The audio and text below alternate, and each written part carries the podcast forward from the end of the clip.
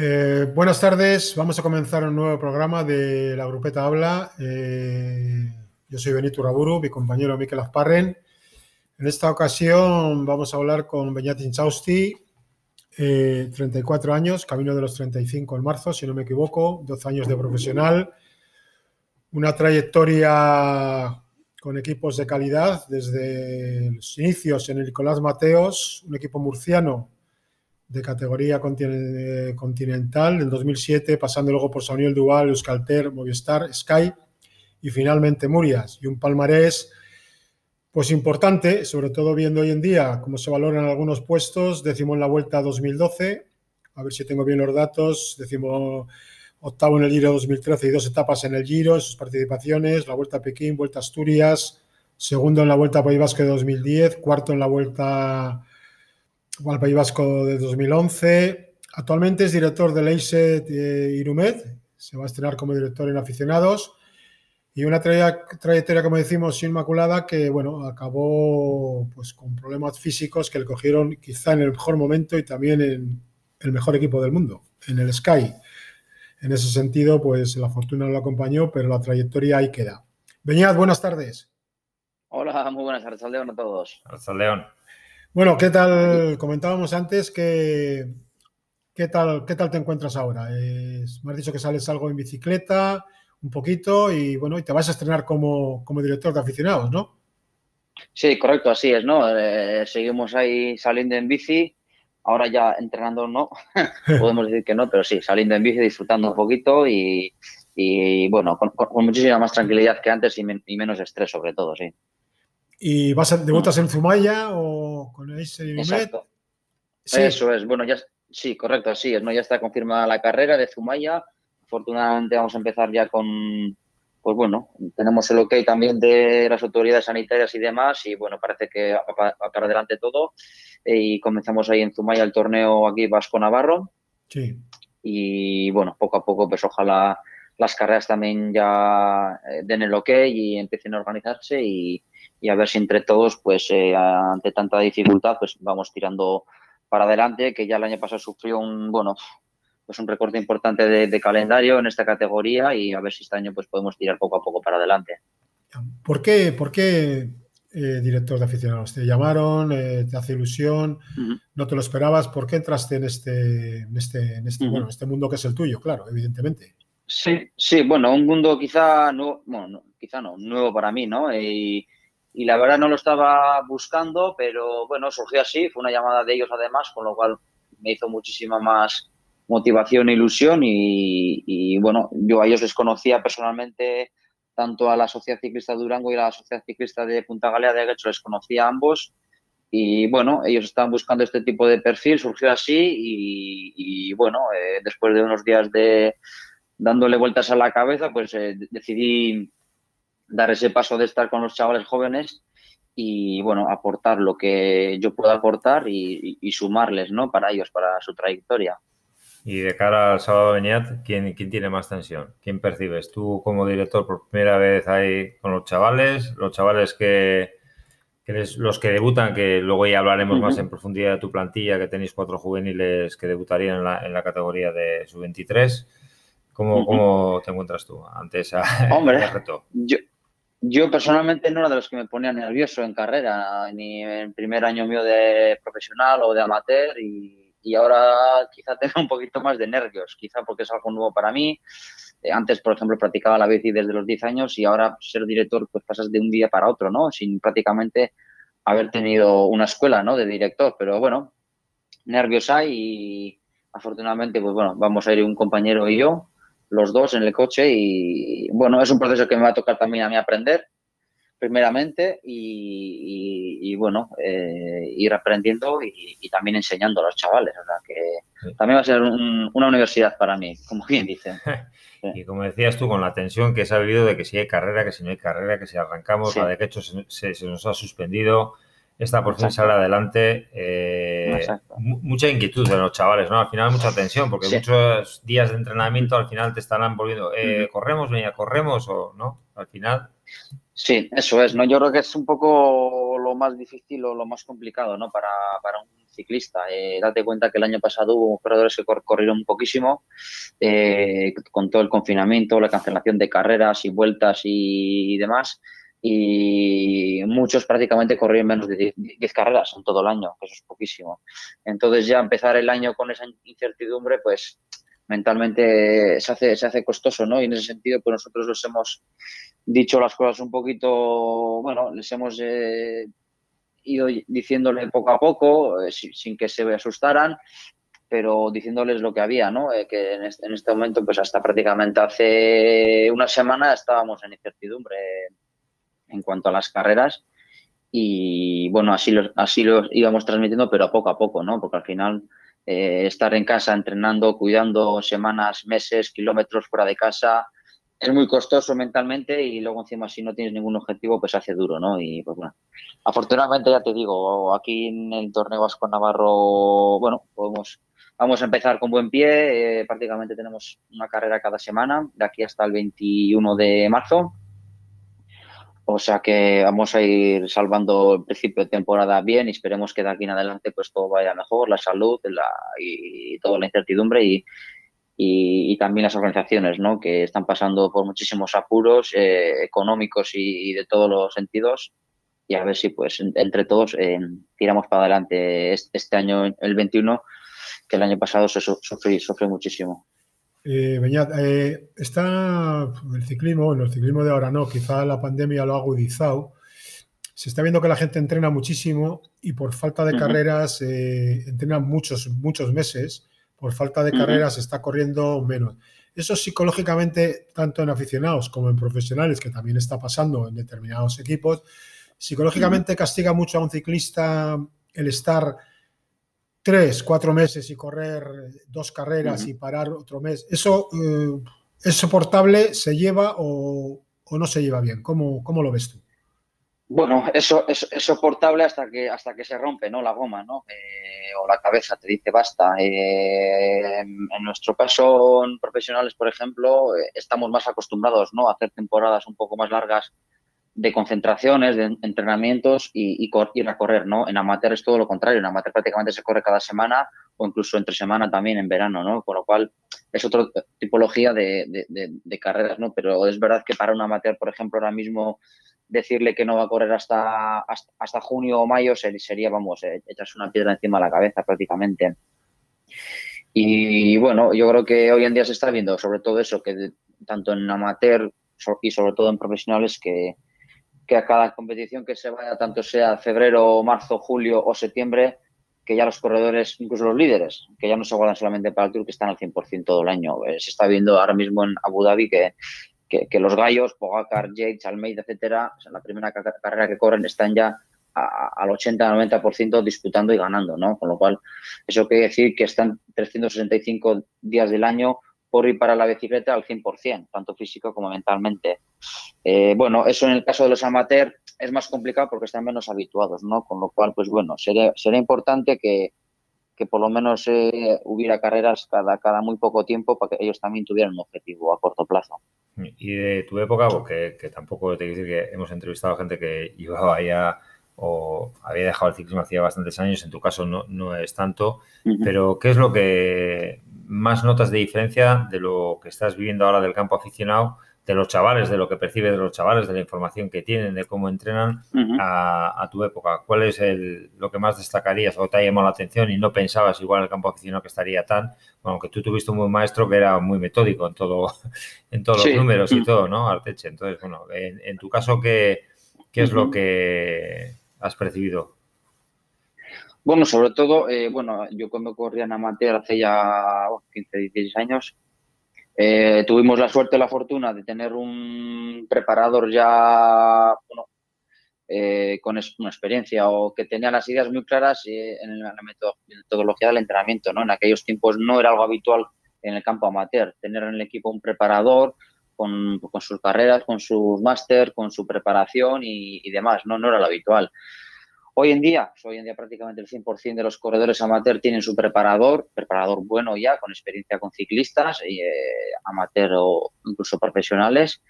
Y yo creo que poco a poco se está convirtiendo pues, en, un, eh, no, a nivel profesional, pero sí se está profesionalizando, ¿no? Eh, pues prácticamente todo el mundo entrena con vatios, se hace sus, sus test de esfuerzos en subidas para saber cómo está.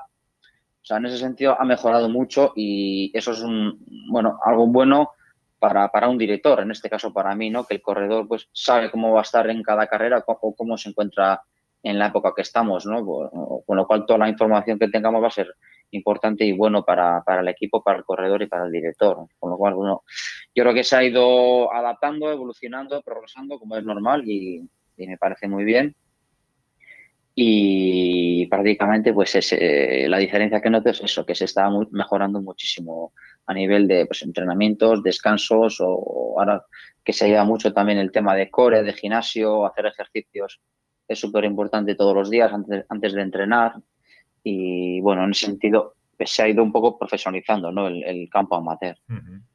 Eh, mm. Mira, eh, esa pregunta también, bueno, lo que has comentado me viene bien porque Quizá también esta profesionalización nos está llevando a que exploten antes los corredores, es decir, estamos viendo corredores de 21 o 22 años que están ya a un nivel, al máximo nivel, eh, quizá están, eh, se entrena más que antes, eh, corren unos calendarios que tienen más kilómetros, eso puede producir que si estás al máximo esfuerzo durante 4 o 5 años, luego también a los 26 o 27 lo pagues. ¿Tú cómo ves ese mundo con la evolución que se está produciendo?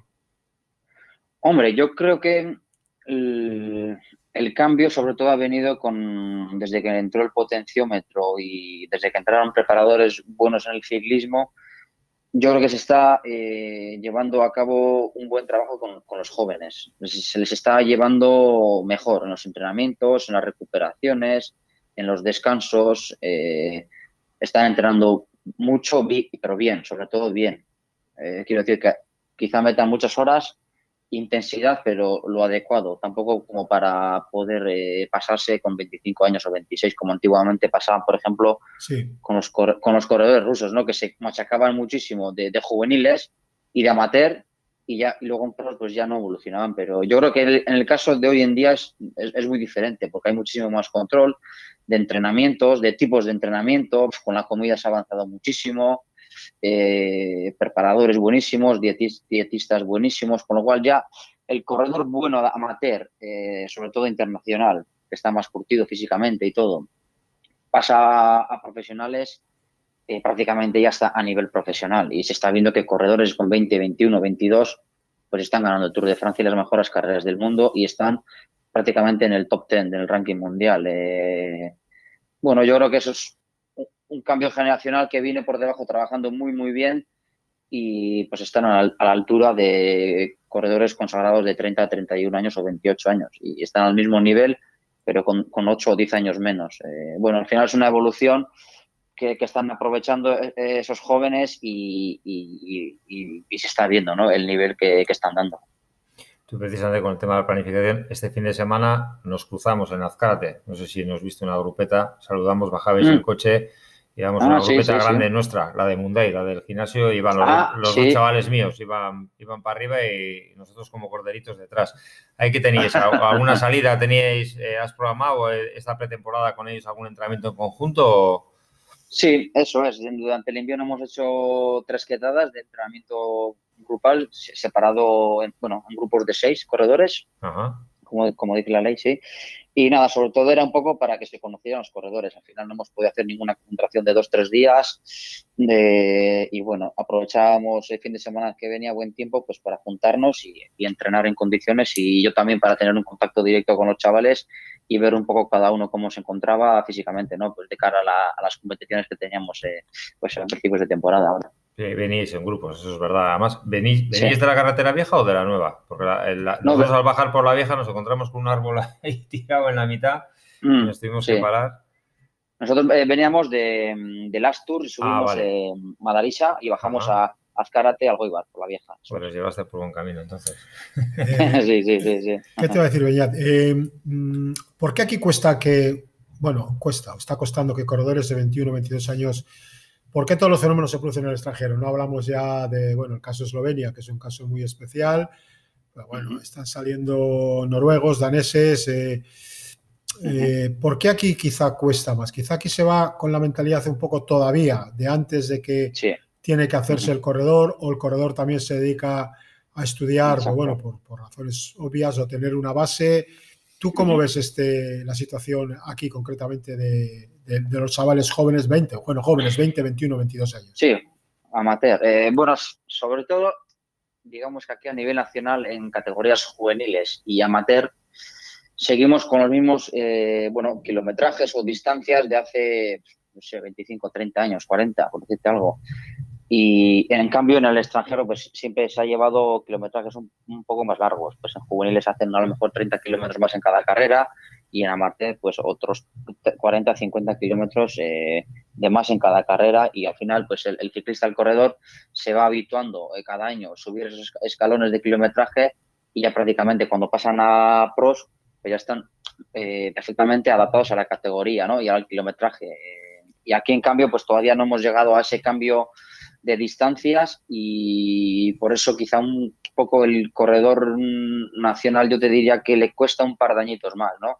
Comparando con un belga, un francés, un holandés, un esloveno, ni qué decir ya, con 22 están ya en, el, en, el, arriba y aquí, por ejemplo, con 22 es, quizá un, es, un poco un corredor verde, ¿no? Eh, sin, hacerse, pues quizá a los kilometrajes, a los días de competición y, y eso sí que quizá un poco deberíamos de, bueno, eh, subir el kilometraje. No digo de. No, digo que sea un error, ¿no? Todo lo contrario. Al final es un proceso que hay que ir poco a poco, pero, pero yo creo que con eso ganaríamos en, en, en, en calidad en, los corredores y los que suben a pros ya estarían, yo creo que un poquito más adaptados. Pero bueno, tampoco es una cosa que me preocupe mucho, pero luego normalmente el corredor eh, español nacional es un corredor que dura bastante con los años, ¿no? Con lo cual eso quiere decir que de joven también que ha ido más tranquilo, menos castigado y el motor tiene más, más verde, digamos.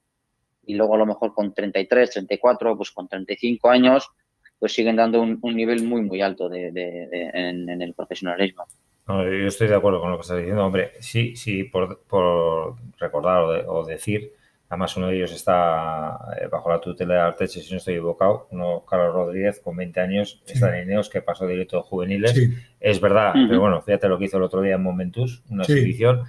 Otro que, ha destacado, que ha pasado directamente de juveniles, que le he visto yo compitiendo con el hijo pequeño mío, con Enecoich, este Ayuso, que ha fichado por, por Emiratos por 5 años, que ahora está cedido, que luego pasará.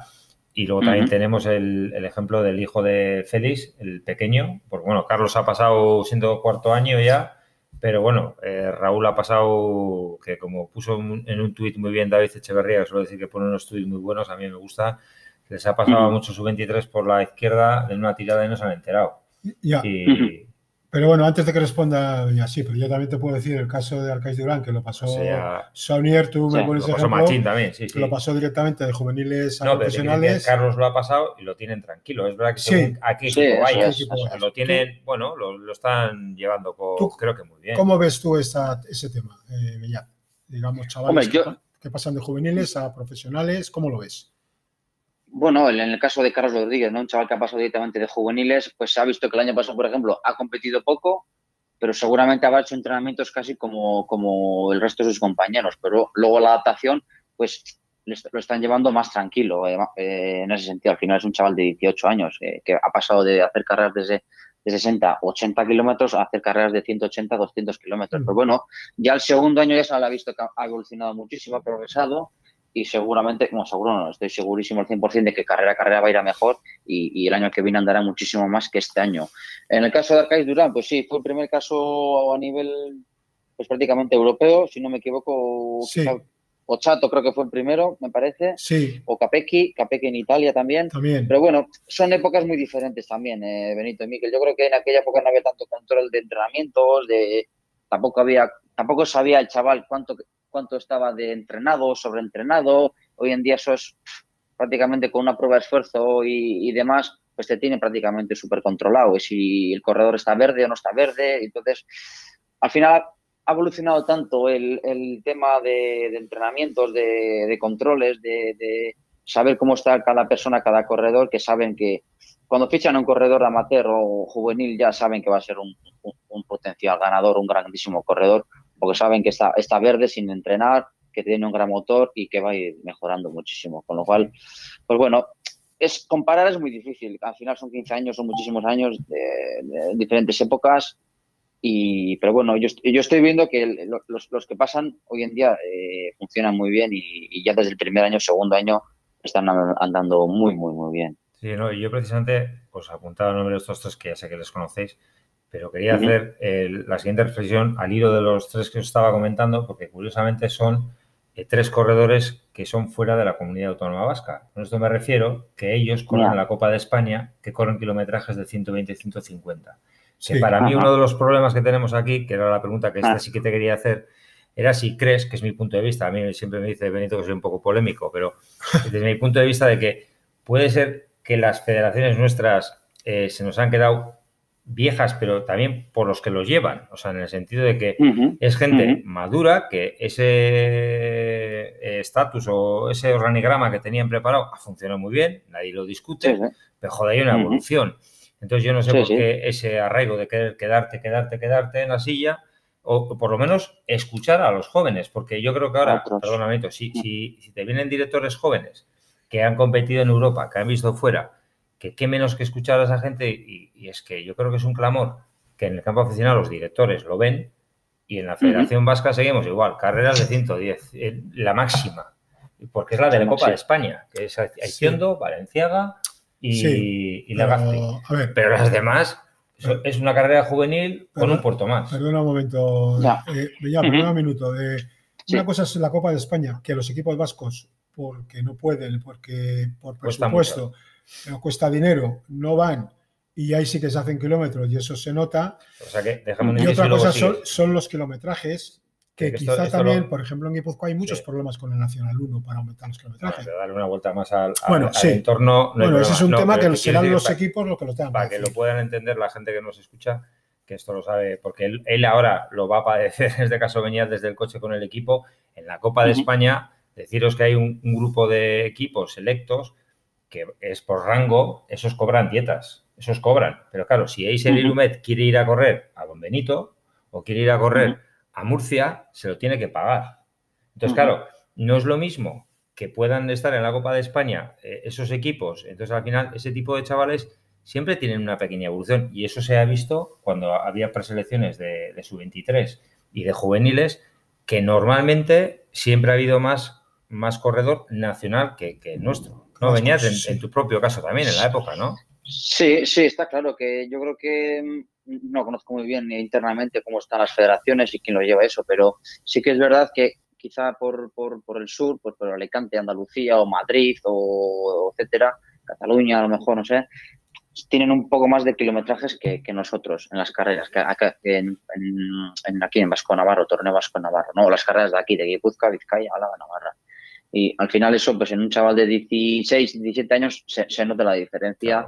Eh, pues se, nota, se nota. Físicamente están más hechos, más curtidos. La última de carrera tienen más fuerza, más gas y, y, se nota. Entonces, pues que quizás es momento de, de, hacer un poco reflexión y un punto de inflexión y, hacer un pequeño cambio. Sí que es verdad. es que, que en tu época, y tú lo sabes, Benito, que eso sí que nos puedes dar mucha escuela, eh, en tu época eh, venían, venían como locos a correr al País Vasco.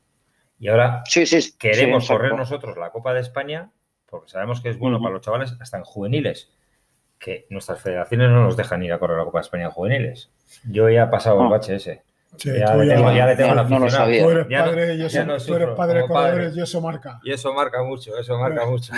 no, yo, yo a, raíz de lo que dices tú, de salir fuera a correr para, pues para aprender otros tipos de carreras. Yo, por ejemplo, en mi primer año de juveniles, que siempre había corrido aquí en Vizcaya, y siempre pues, eh, ganaba la montaña porque me gustaba la subida, pero sin embargo fui a una vuelta a Valladolid mi, primer año y vamos, en el kilómetro 10 pues estaba ya perdido con los abanicos, con los portugueses y belgas y holandeses y, y las selecciones que corrían, ¿no? Entonces, pues bueno, y ya fui el segundo año, que sí, ya hice entre los 10 me parece, y gané la montaña también. Y quiero decir que es imprescindible salir fuera para aprender otro tipos de carreras, de kilometrajes, de ritmos, de maneras de correr con otros equipos, eh, para mí es fundamental en esa categoría juvenil. Cadetes no, porque todavía me parece que son un poco precipitados y jóvenes. Estamos de acuerdo. Pero juveniles yo creo que ya es un momento de ver un poquito más cosas diferentes, sobre todo, o, correr en Francia, que está aquí al lado, y en Francia hay un, nivel altísimo a nivel mundial, los mejores casi, y otro tipo de carreras, de terrenos, de equipos que saben trabajar muy bien, y yo creo que en ese sentido se, debería de abrir un poco la limitación o la, frontera para los chavales porque les va a venir muy muy bien de cara al futuro para, para progresar y evolucionar cuanto antes. A raíz de esto me ha venido a la memoria eh, Carpes, un corredor que tuvo ruso eh, eh, y Menchot también de la época de Banesto. Cuando intentaron saber los kilómetros que llevaba fue imposible. No tenía ningún conocimiento de los kilómetros que había hecho. Era un corredor. Como la edad de los colombianos. No, no, no. No tenía ninguna ni idea. O sea, el control se lo llevaría quien se lo llevó en la época que estuvo en la selección. Ni sabía, tenía una idea, ni sabía lo que había acumulado, lo que habían entrenado. Eso sí, habían entrenado como, locos. Y al hilo de esto, eh, quiero que me hables un poco de Ander. Tú has estado detrás, eh, bastante detrás, porque lo he leído, se lo leí a César Ortúzar eh, en de ella, de Ander González, un puertorriqueño, que creo que es el primer profesional de Puerto Rico, que cayó en tus manos y bueno, lo has tenido que conservar creo que hasta vivió en tu casa. Cuéntanos un poquito esta historia, que es profesional con Movistar. Y para pasar a Movistar, pues pasar a Movistar no es fácil para nadie. Sí. Bueno, es, es, una pequeña, bueno, no, aventura, pero un capítulo bonito de mi vida, ¿no? Eh, casualmente a través de un amigo mío, Diego Milán. Sí. Eh, es un corredor que él ya le, en juveniles y su primer año eh, amateur, digamos, le vio correr ahí por, por, Centroamérica, vamos, con una bicicleta, fue a correr y el chaval andía, andaba muchísimo, incluso con los colombianos para arriba, ¿no?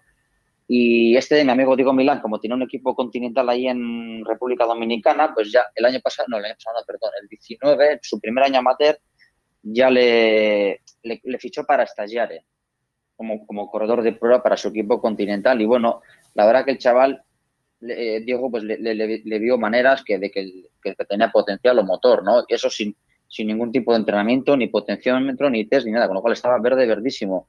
Y bueno, a través de Diego Milán, pues me, recomendó, joder, a ver si le podía echar una mano por aquí para que corriera el segundo año amateur por aquí, por, por Euskadi, en el, en el Trofeo Vasco Navarro, para que se pudiera hacer ciclista, porque a él verdaderamente era su sueño, ¿no? Ser ciclista profesional algún día. Y bueno, casualmente, pues bueno, salió así el tema, el corredor en junio, después del confinamiento, se vino a Guernica, estuvo viviendo con mi madre y bueno, empezamos a trabajar ahí juntos, ¿no? Pues eh, oye, al final a mí también me hacía un poco de ilusión o motivación o, o realmente pues después de esa llamada de Diego Milán a mí también me, surgió, bueno, pues, eh, pues, sí, que voy a, voy a echarle una mano. Y bueno, empezamos a trabajar juntos en temas de entrenamiento, pues le, hice un, pues un test de esfuerzo de lactato para ver un poco su, sus números o su motor y, la verdad que el, chaval tenía un grandísimo motor y números. No solamente había que pues llevarlo por el camino adecuado, pues entrenamientos buenos de pues eh, de descanso, de transmoto, de puertos y demás, ¿no? Y, alimentación, ¿no? Me imagino. Sí, alimentación, la verdad que es en ese sentido era un chaval muy genética, que comía, genética. Sí, tenía genética que estaba muy, sí, sí, tenía, estaba muy, muy fino de por sí genéticamente y aparte que le gusta cocinar y sabe cocinar muy bien y, y cocina pues con verduras y eh, prácticamente todo, con, bueno, comían muy bien en el sentido.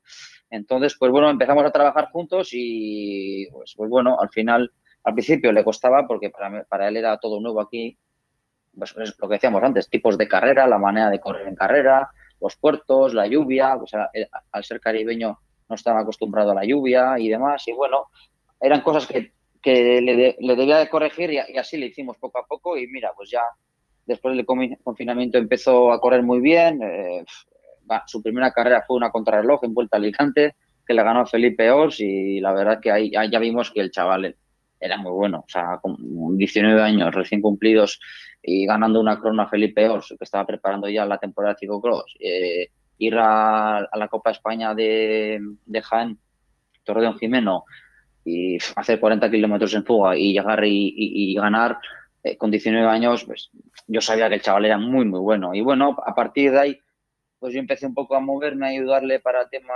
oye, pues si, si surgía la posibilidad de pasar a un equipo profesional, yo tenía sus números y sus entrenamientos, sus tests, de todo. Y la verdad que los tests que tenía aquí en su vida eran, mejores que los míos, o sea que eh, yo, yo, tenía referencias muy buenas, objetivamente. Entonces, pues bueno, hablamos con varios equipos y al final, pues entre las ofertas que tenía, él decidió ir a Movistar porque se, veía en, ese equipo por, por cómo corría, por el tipo de corredor que es. Y, joder, pues al final, mira, la, aventura termina, bueno, la aventura no, que todavía tiene un camino por delante, pero bueno, la aventura del año pasado con él, pues terminó con un sabor mm, eh, muy bueno, pues fichando por un equipo World Tour.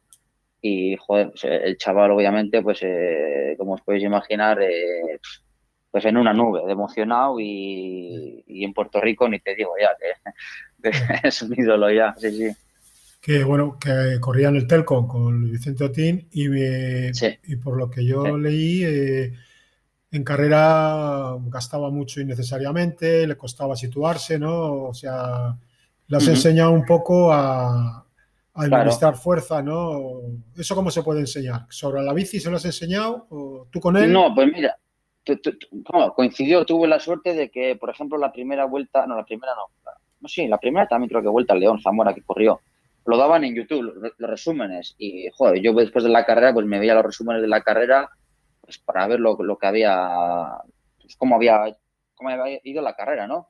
Y pues ya empezamos un poco a corregir pues que, que, él, que era un corredor para estar al final y no de salida. Entonces, pues bueno, que no gastara tanto.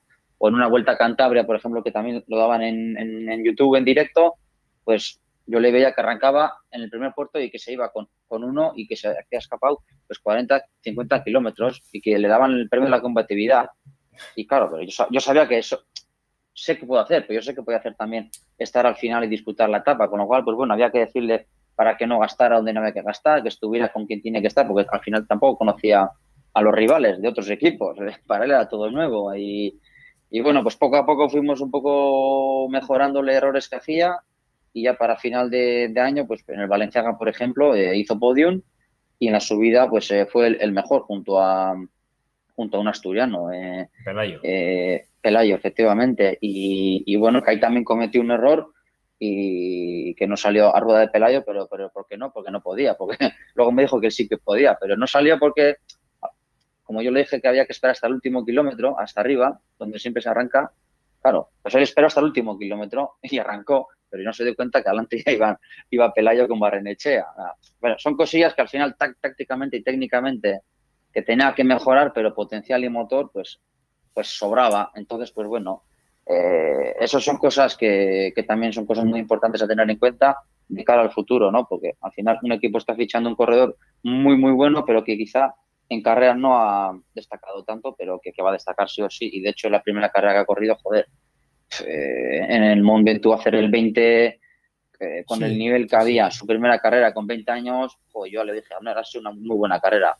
Y él estaba un poco medio enfadado porque hacía muchísimo frío, cero grados en toda la subida y claro, él venía del Caribe de hasta 30 grados, entonces tampoco se sintió muy bien muscularmente y de sensaciones, pero hizo el 20 que entró con gente de, un grandísimo nivel y, entonces pues bueno, eh, pues bueno, yo creo que sí, sí, estuvo bien, estuvo bien. el momento mm. ya terminar el 20 es eh, muy muy bueno porque o hace frío o te congelas, que yo estoy de pie, o pega un viento que mm. te tira para atrás o hace un calor de muerte, todo pelado.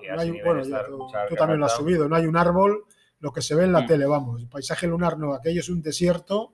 Sí, sí, es un desierto frío. si lo subas por Carpentras o lo subas por el otro lado. es un auténtico.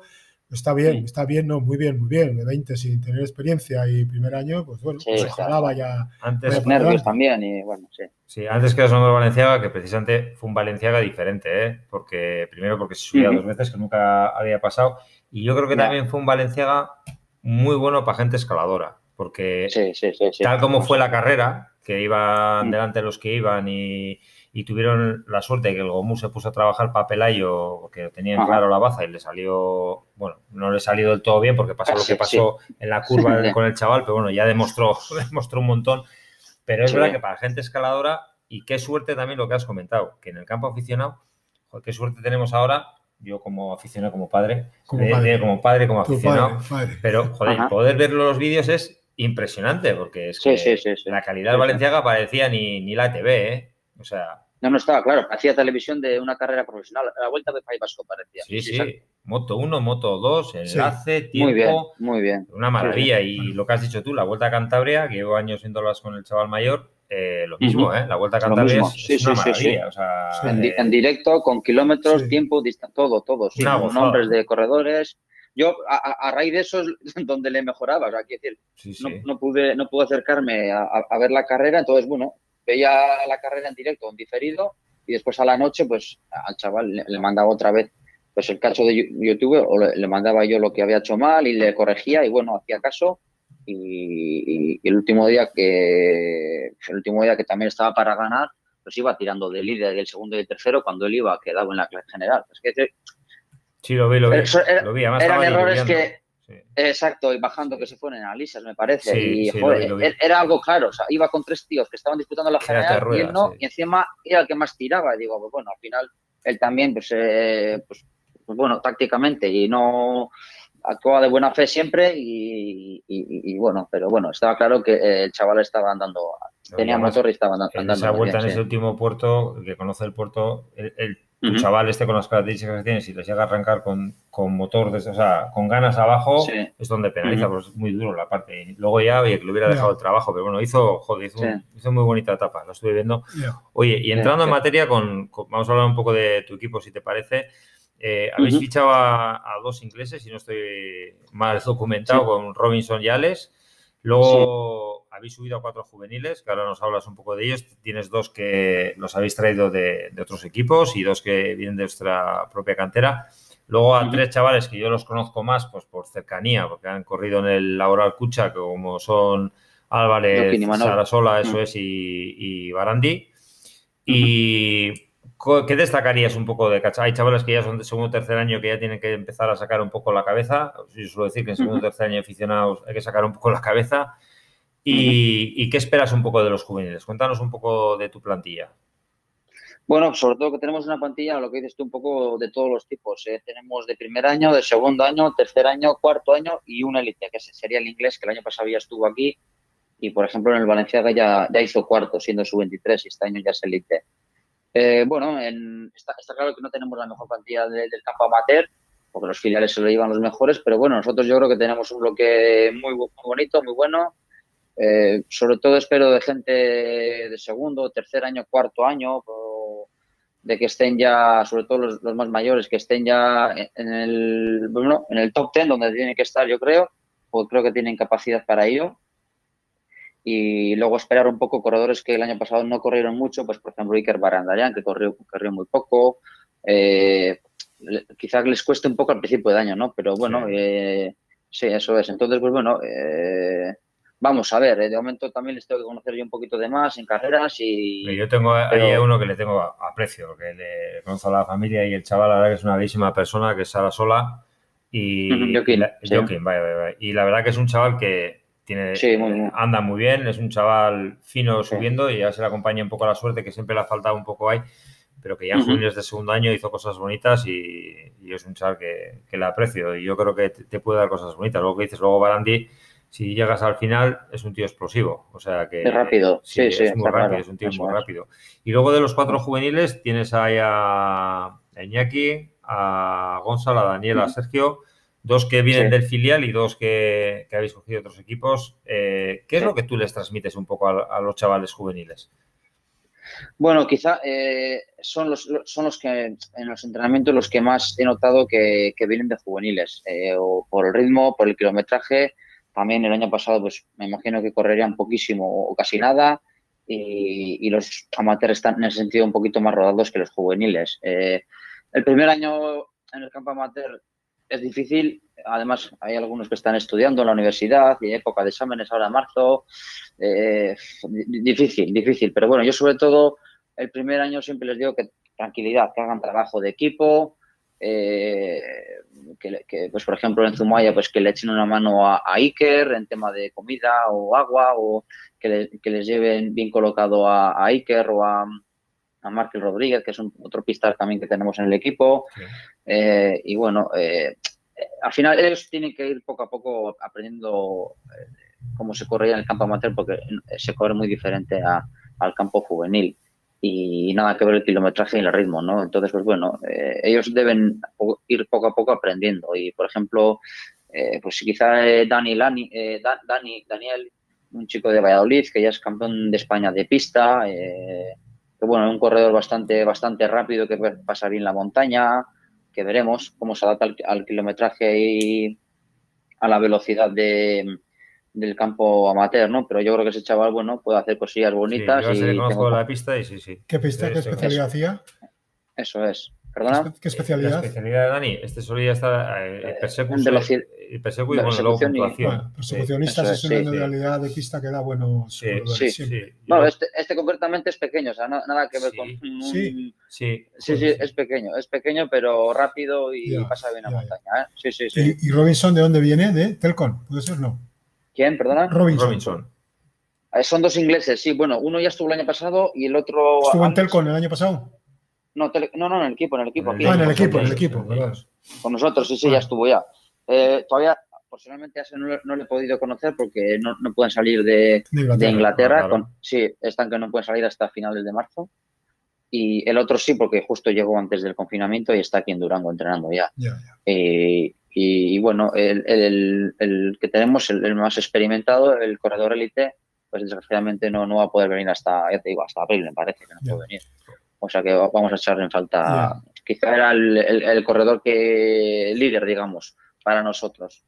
Bueno, eh, te cambio un poquito de tercio. Eh, sí. Si mis, números no me fallan, bueno, yo he seguido todo desde aficionados, toda la época del Seguros Bilbao, un equipo, un equipazo que dio mucha gente al mundo profesional. De, bueno, eh, tú después de 12 años has estado en grandes equipos, hemos dicho Saunier, Euskaltel, Movistar, el mejor equipo del mundo, Sky, gente muy buena, Braceford, entre otros, Igor, Machín. Eh, ¿Tú qué valoración haces? Aparte de ese final de la enfermedad que te cogió, pues también con buenos años, también, porque eran buenos, buenos años. ¿Tú qué balance haces eh, con la perspectiva que da ya el tiempo, con más tranquilidad? ¿Qué balance haces de tu época como profesional? De mi época, sí. Bueno, sobre todo que, bueno, eh, para empezar que tuve la suerte de estar en equipos donde yo quería estar y con quien yo quería estar, sobre todo. Oye, tuve la, la, suerte, o bueno, la coincidencia o, o no, de, estar con Machín tres años y después pasar al equipo de casa y eh, solamente un año, pero fue un año muy bueno para mí a nivel deportivo.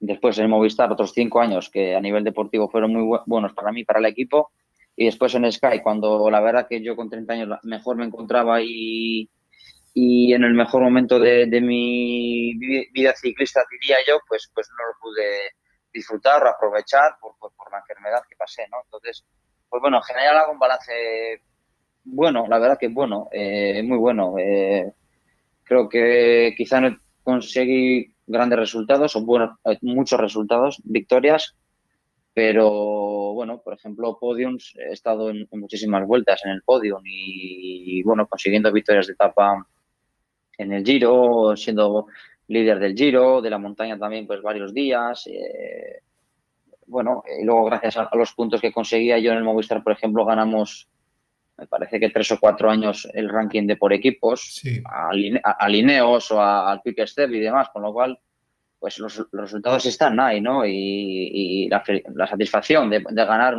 por equipos a nivel mundial. Eh, eh, son, cosas a lo mejor que la gente no lo ve, pero, pero, muy importantes a nivel interno para el equipo. Y luego en Sky, pues bueno, un, cúmulo de malas suertes. Empezar el año muy bien en, el podio de la Vuelta a Valencia con un compañero ganando yo tercero. Y, después de ahí, pues ya empezó el calvario y no, le pude dar vuelta al cuerpo y al final, pues pues bueno, eh, pero en general ya te digo, yo estoy contento con toda la trayectoria que he tenido y sobre todo dónde he estado, en qué equipos, con qué corredores, en qué carreras he estado y el calendario que he tenido siempre muy bien, me han tratado genial y, y súper agradecido a todos, tanto el primero que tuve con en Machín como al último con Odriozola en el Murias. Bueno, ahí lo que vas a tener suerte que, que, eres joven y tus corredores te van a conocer, no solamente por lo que has hecho, sino porque de verdad porque como suele decir David Echevarría, a veces me junto con mis corredores y todavía no saben dónde he corrido. fíjate, David que tiene veintipico victorias. Fíjate. Pero eso es, era la pregunta que te iba a hacer hilando a esto. ¿eh? ¿Notas falta de cultura ciclista en los chavales, que están demasiado pendientes de otras historias y no de, de- Mm, o sea, los que vienen igual de casa, que ha habido una cultura ciclista así, pero de Ya. otros, ¿notas una falta de cultura o de, o de interés? Yo creo que sí tienen interés, porque si les preguntas, por ejemplo, por un corredor en activo, te dicen todo el palmarés. O sea, Ya. luego no sé si ven las carreras o no, pero o lo que leen en Twitter, pero las carreras o no. Eh, No, no lo sé, yo creo que no tengan falta de interés, si no, no estarían en el ciclismo. Yo creo, eh, vamos. eh, quizá tengan otras cosas más en la cabeza, pues el Instagram o el TikTok o el YouTube, pero algo de bici tienen que eh, estar viendo y siguiendo porque si no, no es normal, ¿no? Que estén ahí sufriendo cada día eh, con la bicicleta. Sí, sí. Oye, para ir terminando, eh, ya que has comentado los equipos que, que has pasado, eh, dos, dos preguntas en una. ¿Con qué director te quedarías tú? ¿Cuál ha sido tu director y cuál ha sido tu compañero de habitación? Compañero lo sé yo, sí. Compañero, ¿me equivoco si te digo yo o no? A ver, dilo, dilo, venga, va. Castro Viejo. dilo. Sí, venga, Castro Viejo, exacto. Es que- el que ha sido, ha, ha sido compañero de mi vida. Por eso, claro, uña y carne, uña y Sí. carne. Desde amateur, fíjate, bueno, no, perdona, desde en juveniles ya éramos rivales Sí, y ahí no éramos amigos, pero bueno, en carrera nos veíamos y luego ya en amateur coincidimos en el equipo y fíjate, ya estoy hablando ya, pues antes de Cristo, ya, sí, sí, sí, Vamos, sí. hace, hace 15 años ya, pero bueno. Y a partir de ahí, jo, al final, pues son muchos, muchos, muchos días de entrenamiento juntos, incluso viajando juntos a concentraciones los dos, eh, fuera de casa, eh, bueno, toda una vida juntos, más de la mitad de mi, vida he pasado junto con él, entrenando en bici. Y, casualmente, pues en amateur juntos, luego en, Movistar, en Euskaltel juntos, en Movistar juntos, en Sky juntos. eh, bueno, pues, no, hay, no hay duda que el compañero. Si luego director, jo, pues eh, yo, yo siempre he dicho, donde más he aprendido y he mejorado y todo ha sido en amateur, con Xavi Arteche. quiero decir, eh, para mí ha sido el mejor director. Y, y- y no estoy con él en profesionales como director, pero es, cuando más he aprendido o quien más me, echaba la bronca cuando hacía mal las cosas. Entonces, pues bueno, yo creo que luego el resto que he tenido también han sido muy buenos. Quiero decir, gente, pues que te voy a decir, Chente García Costa, que con una, una- muchísima experiencia, Arrieta o en el Euskaltel, un Gorka Grecagoitia para mí era un director súper bueno, lo mejorcito que he tenido. Y, y en Sky pues tuve poco tiempo de poder disfrutar en ese sentido. De, de Gorka, y- de Gorka, todos los que habéis pasado, Todos hablan bien, de- sí. de Gorka Todos. eh, habla- Sí, sí, sí, todo el mundo todos. dice que ha sido que Todos. es Sí. Que ha sido buen director. De todo el mundo habla. Sí. bien como director, sí. Pues yo, pues, pues yo lo mismo, o sea que ya, ya os he dicho, que para mí fue un director eh, muy bueno. Pues, pues, vamos, yo con él tenía, no sé, me, me transformaba, que tenía otro, otro, otro tipo de confianza en carrera y Y no parece sabía eh, leer muy- Gorka, eh, cuando habla. ¿eh? no, No. sí, no, no. Pero luego por la radio No. cambia, cambia. Sí, sí, te quiero decir que, que jo, es una persona que es Joshua, o sea, que cuando estás hablando con él, tío Ya. calmado, tal, y, y, Sí. pues, sin embargo Ya. todos decís lo mismo, o sea que. Oye, evidentemente No, es muy, bueno. bu- muy, muy buen director, muy bueno. Sí. De, de lo mejor que he tenido, yo puedo decir, tranquilamente. ¿eh? Y, y Victoria, ¿con cuál te quedas? ¿Victoria o puesto? ¿Qué es lo que más? Bueno, hombre, indudablemente me imagino que el giro, pero por importancia. Pero bueno, no sé, a ti, ¿qué es lo que más te ha llamado? Sí, eh, a ver, para mí un momento muy importante que quizás fue un poco el cambio para mí fue el podium de Vuelta a País Vasco. Sí. Eh, no fue una victoria, pues bueno, pero joder, estaba ahí con Valverde y Chris Horner en el podium en el- con el equipo de casa, yo con 23, 23 años, 24. Fíjate. Eh, sí, que estaba joven, verde y fíjate. Eh, y luego ves quién hizo cuarto, quinto, sexto y joder, que fue un momento muy, muy importante para mí y me dio muchísima confianza moral a partir de ahí. De hecho, luego fui a Asturias y gané la crono, me puse de líder y eh, fue un momento muy bueno. Quizá el mejor por, por, senti- por, por felicidad y alegría fue la- las victorias de etapa en el Giro, ¿no? Eh, sobre todo la primera, después del año muy malo que tuve en el 2011 para mí, personalmente, eh, fue un momento bueno, de mucha adrenalina el del Giro de Italia, sí. Bueno, pues, eh, podríamos estar hablando horas, pero Sí, bueno. estamos a gusto, o sea, estamos a estar- gusto. Pero bueno, yo no sé si te vas a ir a Colindres también, Beniat, o no, o no vais a Colindres. Bueno, está- est- estamos ahí porque hemos tenido ahí un, bueno, bueno, problemilla con la organización, Ah. tema de prescripciones, que ha habido un problema electrónico al parecer. Pues que había, que la gente igual no sabe, había 300 y pico solicitudes. Sí, Claro. exacto. exacto, 300 y exacto, pico, que es cuando exacto. discutíamos también el otro día de los sub- die- 27 o 28, claro, es que hay gente de 30 años que va a correr. Entonces estamos Claro. ahí discutiendo, claro, como hay faltas de competición, ahí entramos en otro debate, ¿no? Entonces, Sí. eh, Mm, y dices, Todo el mundo mía. quiere correr. Claro, claro, claro, claro. Bueno, si, vais a Colindres, eh, nos veremos Sí. y te saludaré. Yo a Pues no, ahora, ahora- ahora mismo estamos fuera. Ah, estáis fuera, a- en pues, a Ahora ver. bueno. Estamos a la espera de un equipo que no quiere correr al parecer y que nos quiere hacer la. Bueno, los a ver, a si pero suerte bueno. y nos vemos por ahí. Si no, suerte en Bueno, Zumaya. pues, pues hoy ha sido Sí, un en placer. seguro.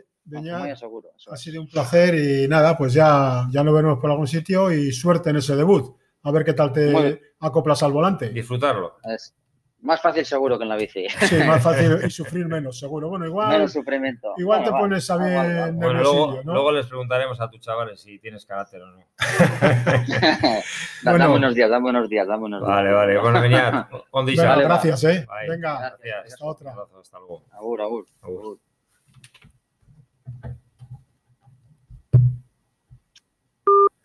Bueno, pues una vez más, gracias a todos. Agradecer a, a Beñat el tiempo que nos ha llevado hoy. Y- como siempre suelo comentar, en nada, en un espacio breve de tiempo estará en Spot y en Ivos. Y a mañana estará colgado en YouTube. O sea que Bueno, muchas pues, gracias a todos. Volveremos la próxima semana con un nuevo programa y un nuevo invitado. Sí, señor. Bueno, Buenas tardes. Buenas tardes.